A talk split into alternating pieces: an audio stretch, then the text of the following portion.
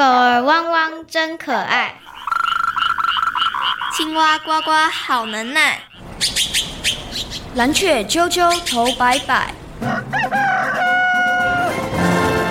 动物世界好精彩，爱护动物一起来，爱动物进行式。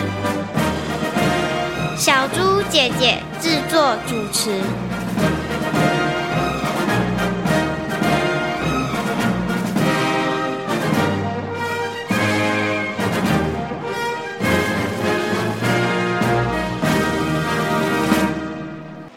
谢谢你风尘仆仆的赶来这里，还好时间上来得及，因为我刚飞完一场比赛。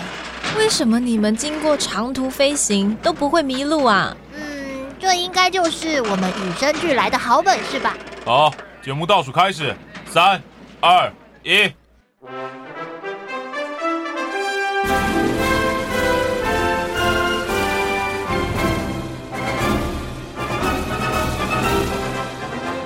各位大朋友、小朋友，大家好，欢迎大家收听今天的《爱动物进行式》，我是小福儿，我是小摩斯，我们要一起了解动物世界的奥秘。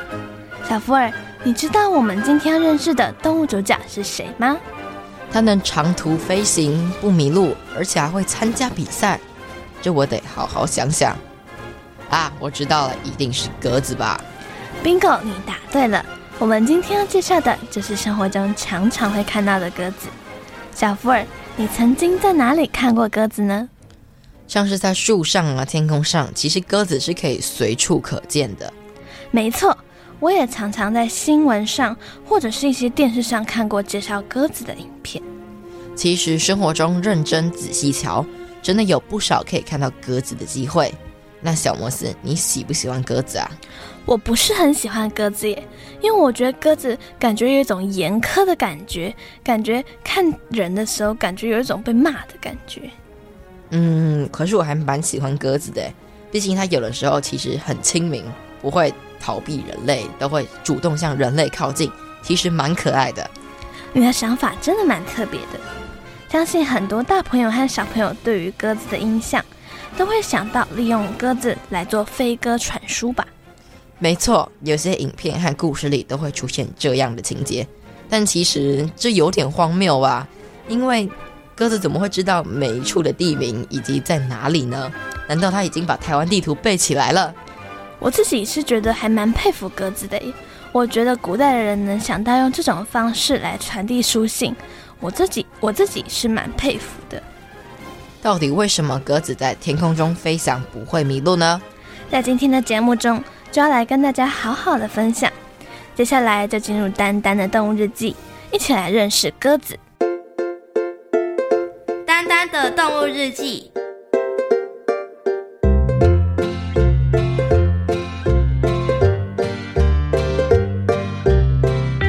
鹈鹕邮差每天载着大包小包的信件，在青青森林不同的角落穿梭。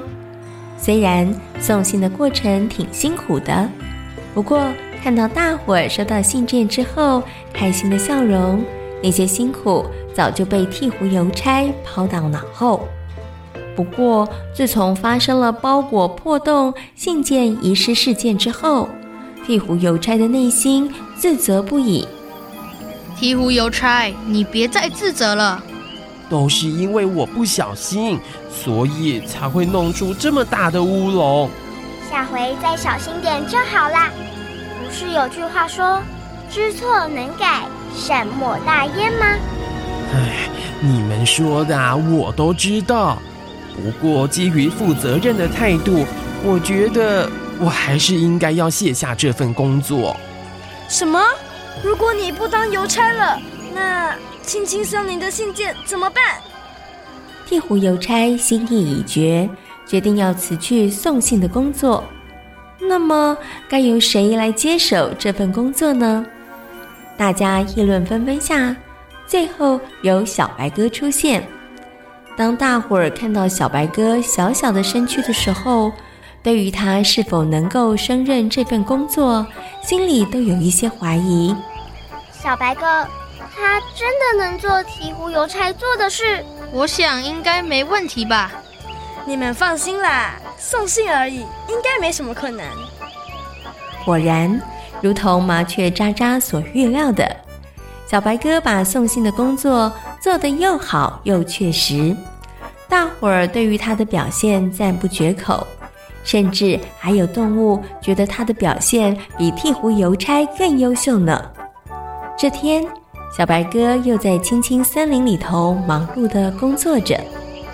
渣渣，原来你在这里！如果我早知道你在这儿的话，我就把信送到这里了。没关系的，真是辛苦你了，每天在青青森林四处奔波，多亏有你，大家才能不漏信。要是没有小白鸽的话，大家可能都会急得乱跳脚吧。听着大家的赞美，小白鸽常常点头微笑。因为小白鸽的工作态度好，所以邮件的数量大幅的增加。小白鸽身上的邮物包也跟着长大了不少。看着与日俱增的邮件，小白鸽的心里五味杂陈。大家的肯定，他很开心。但是爆炸的工作量实在让他笑不出来，繁重的工作让小白哥的脸上笑容越来越少。正因如此，所以出现了一些不好的传言。这不是真的吧？不，千真万确。听说他们还吵了一架。这这怎么可能？小白哥的脾气挺好的呀，怎么会和花豹先生吵架呢？听说是花豹先生对于信件的送达时间很不满，他指责小白鸽工作怠惰。不会吧？小白鸽工作很努力的。其实不止这件事，最近也有不少动物说小白鸽的态度不太好。他会不会是遇到了什么麻烦事？下回有机会应该好好问问他。没想到麻雀渣渣还来不及问小白鸽遇到了什么困难，他他居然罢工了。这件事在青青森林引起了轩然大波，指责的声浪蜂拥而至。怎么会发生这种事？小白哥应该不是这种不负责任的家伙。没错，阿布阿咪，你们不要再帮他说话了，他还以为自己很了不起。送信而已，有什么困难的？和麻雀渣渣有相同想法的动物还不少，因此不少的动物都自告奋勇，想要担任送信的角色，不想让小白鸽的罢工行动得逞。于是麻雀渣渣、花豹先生以及大象先生，全都成为了青青森林的一日邮差。天哪，这里我刚刚好像来过了。到底这个地址是哪里？渣渣背着一袋信，在青青森林里到处飞。哦，不是乱飞，因为他根本记不得路线，也找不到地址，常常忙了一整天才送出一两封信。至于花豹先生的情况，也好不到哪里去。虽然他的动作快。但是常常信件送达目的地之后，为了追捕猎物，他又多跑了不少冤枉路。一天下来，气喘吁吁的送出去的信件却不多。而力大无穷的大象先生身上扛了不少的信件，但是因为他走路的速度实在太慢了，所以信件送达的数量也远远的落后。原来啊，送信真的没有大家想象中容易。看来还是得找回小白鸽才行。小白鸽，你到底为什么要罢工？如果有什么不满意的事，可以提出来商量。罢工？我没有啊。如果不是罢工，那你为什么不送信？那是因为我生病了，所以休息了几天。我很喜欢送信这件工作，虽然最近有点辛苦，但我愿意继续做的。哦，是那个莽撞的家伙，没搞清楚事情的真相就乱说话。乱说话的家伙不应该。盲目相信的动物好像也不对吧？哎呀，我怎么知道事实是这样？不过因为送了一天信，我才发现送信真不容易。小白哥，你是怎么做到的？因为我们鸽子有很好的本领，不容易迷路。另外，我们也有好体力，能够长时间飞行。渣渣，你跟小白鸽都是鸟类，不过会的本领却完全不一样呢。阿咪，天生我材必有用，你没听过吗？每种动物都有各自的特色和本领，像叽叽喳喳的本事。小白鸽应该就不如我厉害，哼！小白鸽经过休息后，重新回到了工作岗位，为青青森林的动物们传送重要的信件。看似送信的小事，原来也是一门大学问。经过这回事件，大家可不敢再小看任何的动物呢。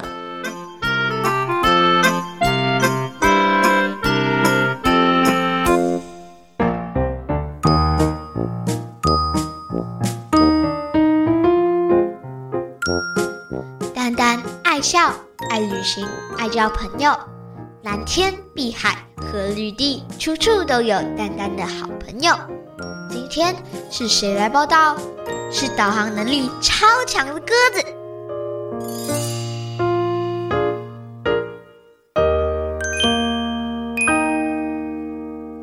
我觉得送信真不是件容易的事，得记得每条路不能搞错。而且还要安排好动线，才能够有效率的送完所有的信。没错，所以我记得老师曾经说过，邮差送信非常的辛苦，大家要尽量把地址写清楚，而且写明邮递区号，才能清楚快速的分送和送信。听完刚刚的故事之后，大家应该对于鸽子有了更清楚的认识。那小摩斯，你觉得鸽子最特别的地方是什么呢？我觉得鸽子最特别的地方就是它的记忆力很强，因为它可以对于方位啊、朝向、环境条件等辨识能力非常的强，我还蛮佩服的。不像我自己常常都会忘东忘西。哎，鸽子这个能力真的很特别，因为就连人类有的时候都会不小心迷路呢。但我觉得它最特别的地方还是它警觉性非常高，只要有一点点的侵扰，就会马上逃离。而且永不回潮。没错没错，相信大家对于鸽子应该都不陌生。但是大家对于鸽子应该有许多的问题。小福尔，你觉得大家对于鸽子有哪些问题呢？我觉得大家会想要知道要怎么样分辨鸽子和斑鸠，它们实在长得太像了。我会想要知道为什么以前的人会利用鸽子送信，其他动物记忆力应该也不差吧？为什么要特别利用鸽子来送信呢？到底刚刚的问题正确答案是什么呢？接下来就进入动物明星大 Google 的单元，邀请野鸟协会的张瑞林叔叔来回答小朋友的问题哦。动物明星大 Google，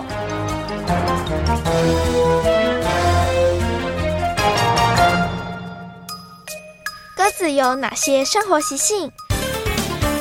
各位听众朋友，大家好。那鸽子的生活习性，其实鸽子虽然是我们平常算在呃都市里面蛮常见到的一种鸟类，可是它的呃食性来讲，基本上它是以素食为主，也就是说几乎都吃植物的种子为主食的。那当然在野外，目前台湾的这些野鸽基本上都是由家鸽，然后。被不小心跑出去了，然后才在野外来野化的。那这样的鸽子，它基本上它们都是所谓的一夫一妻制的一个鸟种。然后呢，如果当配对完之后，基本上它也不太容易，呃，会再更换别的伴侣，也就会很忠诚的把这一个巢的呃蛋给孵出来。所以这个大大部分来来讲，呃。鸽子它们平常也呃，可能也蛮喜欢来做一个洗澡的动作，所以不管是在家里你要饲养，或者在野外，我们也常见到鸽子会在水池旁边来做一个呃喝水啊，或者是它会找有一些小的水滩，然后在那边做一个做一个洗澡的一个动作。为什么以前人会用鸽子送信？呃，基本上，呃，利用鸽子送信的这个原理，它就是以前的人有观察到鸽子它可能对巢位有一定的忠诚性，也就是说，它会有认巢的这样的一个动作。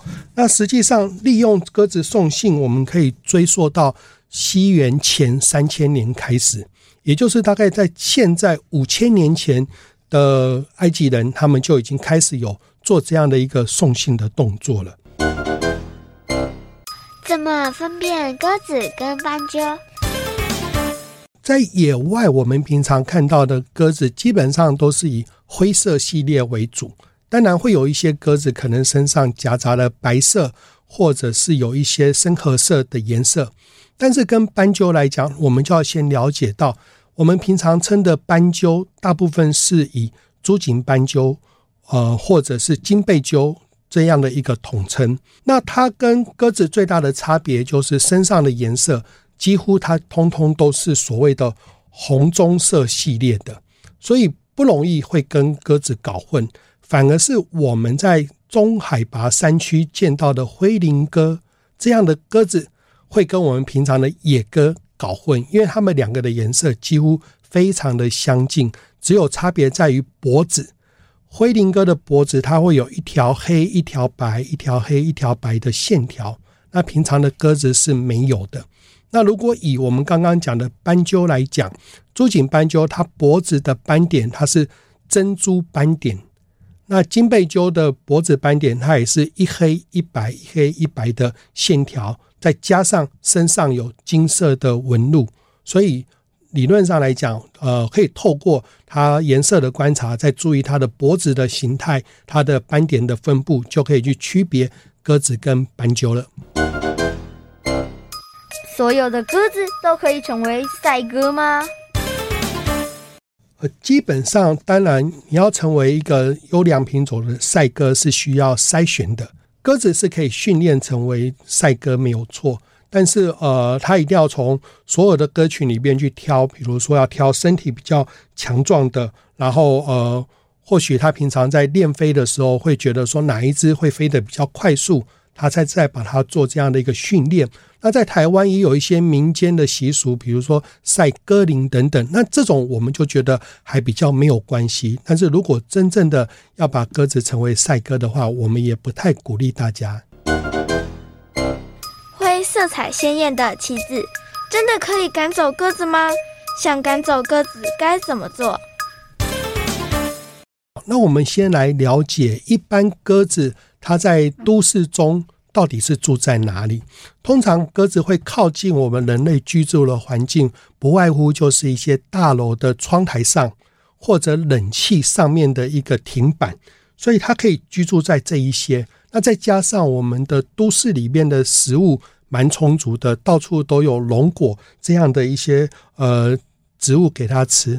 那人们因为鸽子的排泄物可能会污染环境，就开始要讨厌它。所以呃，当然我们用任何的驱赶方式，比如说刚刚提到的拿旗子，确实可以驱赶它。不过这个只是短暂的驱赶方式。你今天不可能一天二十四个小时都在那边挥旗子啊。所以当你没有挥的时候，它又过来了。哦，所以基本上来讲，我们要呃，你想真正的驱赶鸽子的一个方式，就是你在它平常喜欢停的地方加上一些，比如说带有刺的东西，哦，那它没办法在那边站立，那它就不会在你这边停留了。比如说，那这些有刺的东西，就好像我们有一些植物，它可能树干上长满了刺，你就不可能去碰它，是类似这样的一个道理。但是我们今天要驱赶鸽子的时候，我们要先了解，如果它现在已经在筑巢了，我还是建议各位先让它把这一个繁殖季给度过了，然后我们再来改善您的这样的一个居家的空间，然后未来才能够避免鸽子再踏入你的这一块这一块场所。经由动物明星大 Google 的单元，相信大朋友小朋友对于鸽子应该有了更多的认识和了解。小摩斯，鸽子是常见的鸟类，你猜猜看，人们从何时开始用鸽子来传递讯息？我猜测应该是在有文字的时候，大家会开始利用书信来彼此沟通、讲话，所以我觉得应该是有文字的时候就开始传送，利用鸽子来传送书信吧。嗯，这样是不是有点太早啦？其实，在西元一千年左右，中国人就利用鸽子来传递讯息哦。原来如此，那小福尔，只有中国人知道能利用鸽子来传送信件吗？当然不是，外国人也懂得利用鸽子厉害的飞行技术。像在第一次世界大战时，有只叫雪儿阿米的鸽子，它成功穿越德军的射杀，救了一百多名的美军呢。哇，也太厉害了吧！鸽子跟人类的关系真的很密切。那小摩斯，你觉得大家是喜欢鸽子还是讨厌它呢？我觉得应该是一半一半吧。因为刚刚你说了，之前有一个在战争的时候，鸽子也救了一百多名的美军。但是有时候鸽子的粪便啊，会带来传染病，或者是环境的污染，所以大家可能一半喜欢，一半不喜欢鸽子吧。可是我觉得大家应该是喜欢鸽子的耶，因为鸽子是唯一一个不会惧怕人类，像麻雀，你只要一靠近它，就马上飞走，真的是没办法亲近它。到底人们喜不喜欢鸽子呢？接下来进行听动物说悄悄话的单元，来听听鸽子先生告诉我们哦。听动物说悄悄话。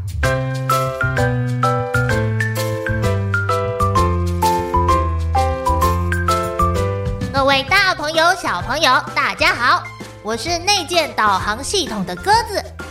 虽然我们长得还算可爱。不过我知道许多人都不太喜欢我们，有人觉得鸽粪和掉落的羽毛不仅让环境肮脏，还可能带有细菌。就是因为这样，所以人们试了许多方法来赶走我们，像是喷杀虫剂、用超音波驱鸟器，或是摆放光碟片反光。我必须要说，人类真的很有创意，想出这些方法哎。那我要告诉大家。真的不要这么排斥我们，因为在历史上，我们鸽子都曾经立下大功劳呢。什么？你不相信？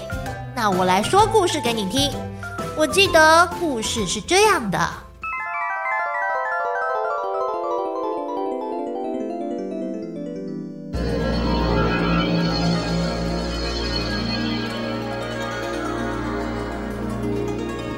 李元昊的父亲奉行的是联辽目送的政策，所以他积极的开展跟宋国的贸易，还让元昊和辽国的兴平公主成婚。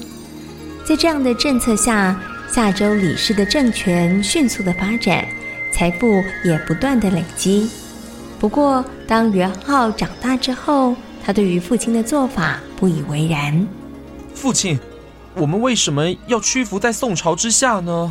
如果我们不这么做，哪有这三十年的锦衣玉食的生活啊？我能自己打下一片江山。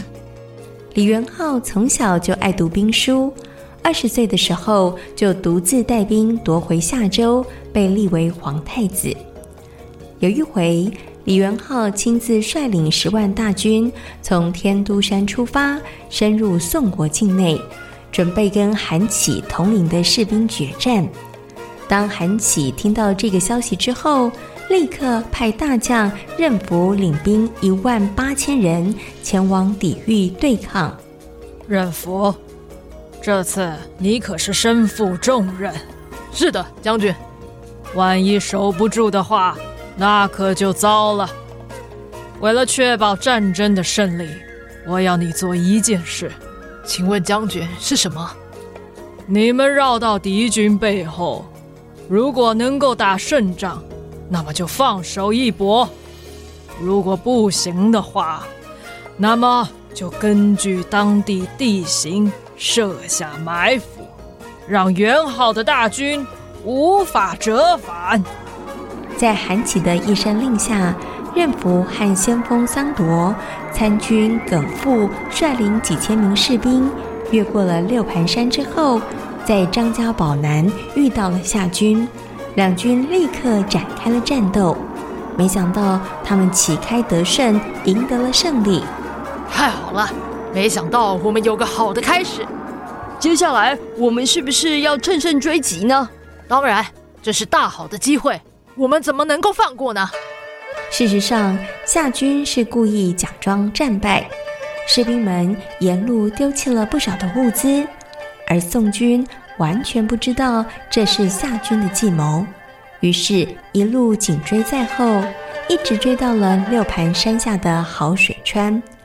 好水川现在在宁夏隆德县城北五十里，在这个地方，两边被山谷环抱，只有一条路径可以通行，也是士兵们可以设下埋伏的地方。啊，宋军都追上来了吗？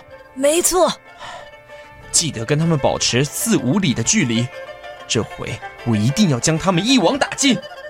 人福不知道这是元昊的计谋。于是兵分两路，沿着好水川穷追不舍，一直追到城北，进入到了夏军所设的圈套里。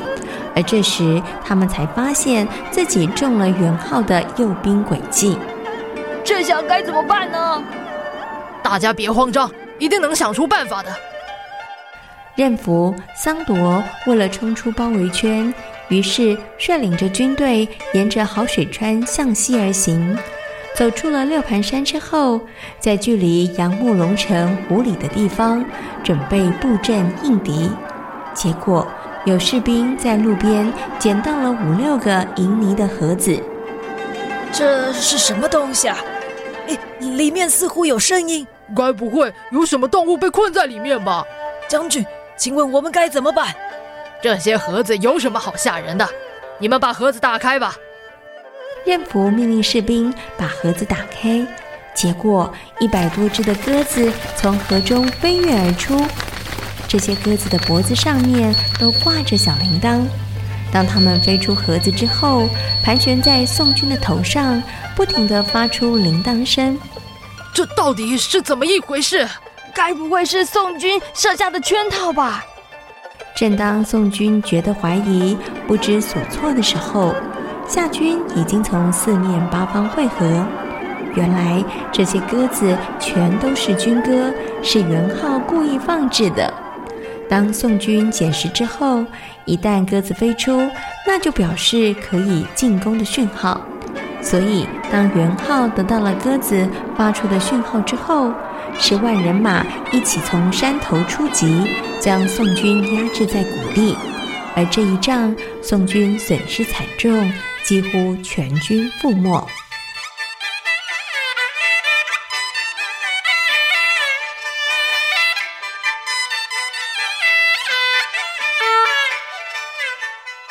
嘿嘿，没想到我们的鸽子伙伴这么厉害吧？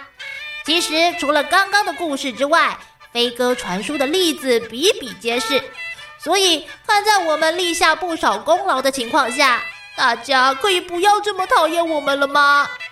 如果大家真的觉得鸽子太多，有点小困扰的话，那么可以跟大家说个小撇步。我们对于会移动还有鲜艳的物体不是太喜欢，所以在阳台上放上随风飘扬的旗子，我们就会敬而远之了。用对的方法就能让我们远离。大家不要再用一些奇怪的方法了啦。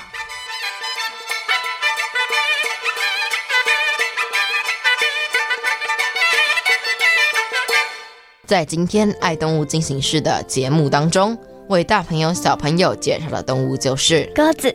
鸽子是人们生活中很常见的鸟类。鸽子的记忆力很强，对方位、巢穴、环境等记忆能力特强。不是所有的鸽子都能训练成赛鸽哦。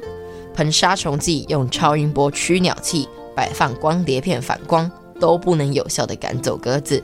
只要放上鲜艳的旗子，就能让鸽子止步喽。动物世界好精彩，爱护动物一起来。我是小福儿，我是小摩斯。感谢大朋友和小朋友今天的收听，欢迎大朋友小朋友可以上小猪姐姐游乐园的粉丝页，跟我们一起认识大自然世界里的动物哦。我们下回空中再会，拜拜。拜拜。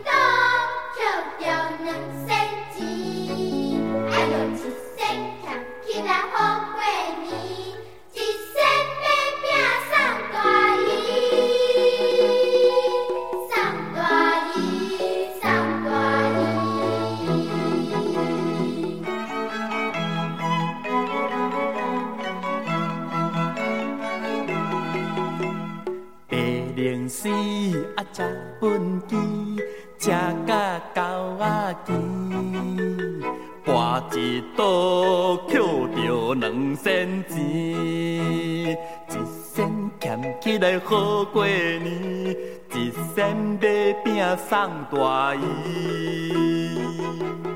白零时车畚箕，车甲狗仔骑，博一赌捡着两仙钱。哎哟，一仙俭起来好过年，一仙买饼送大姨，送大姨，送大姨。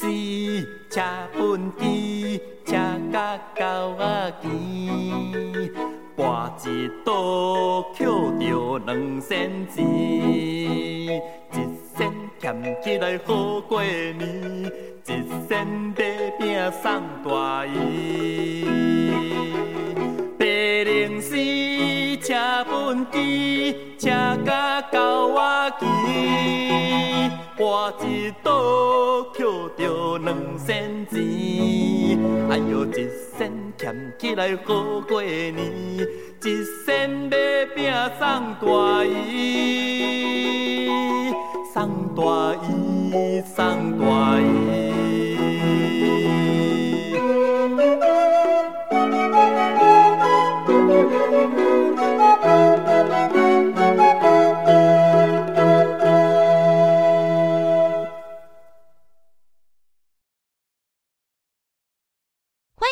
给予我们五星好评。想收听更多节目，请到教育电台官网或 Channel Plus 频道收听哦。